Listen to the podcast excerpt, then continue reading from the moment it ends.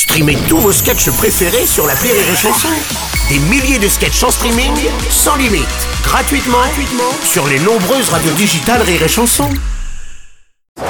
Rire et Chanson, le top de l'actu. Et c'est le top de l'actu d'Edgar Yves. Bonjour Edgar Bonjour Bruno. Alors, tu as manifesté avec les gilets jaunes, toi Alors non, non, non, pour deux raisons fondamentales. La première, c'est que j'en ai rien à foutre. ah ben écoutez, gueulez si vous voulez, mais Jésus me regarde et je dois dire la vérité. Alléluia. Et la deuxième raison, c'est que moi, je n'ai pas de voiture en fait, les amis. Et alors? Bah et alors je refuse de manifester pour ou avec des gens qui ont un pouvoir d'achat supérieur au mien quand même. Ça va pas non? Moi à chaque fois que j'ai fait du stop ivre mort pour rentrer chez moi, personne ne s'est jamais arrêté. Tout ça parce que je me mets systématiquement nu quand j'ai bu.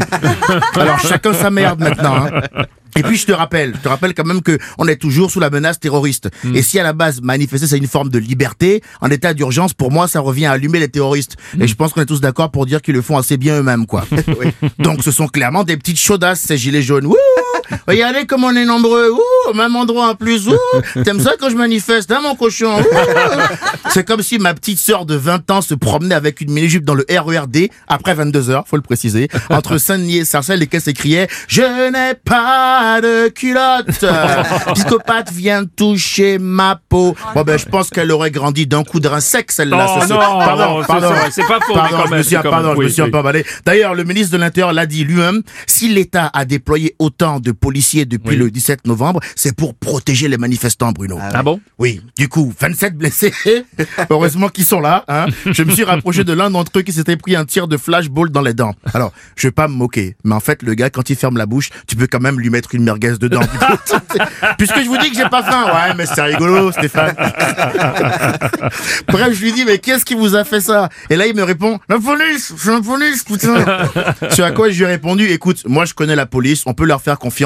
S'ils t'ont fait ça, c'est sûrement pour te protéger. non, non, et puis ils sont des fous les gilets jaunes aussi, les gars. Parlons deux secondes d'eux, je vais pas les casser, mais quand même, on parle de mecs qui se lèvent le matin et qui se disent, bon, moi je fais 64 kilos. Allez, 64 kilos 100 en comptant mon bonnet et mon gilet jaune.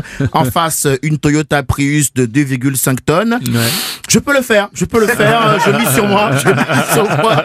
Non, et puis, non, mais attends, et puis le français, déjà, il est confiant à la base. Mais alors, en voiture, laisse tomber, hein. J'imagine les discussions. Monsieur, la route est bloquée. Non, non, elle est pas bloquée, non. Comment ça? Bah, c'est le gars qui appuie sur la pédale qui décide, en fait. Vous me menacez, là, c'est bien ça? Vous me menacez, monsieur? Oui. Tout à fait. Tout à fait. Et j'ajoute que ma femme m'a demandé de ramener le repas ce midi et qu'il n'y a pas de vegan chez nous. Donc, soit vous me laissez passer, soit je ramène du tartare.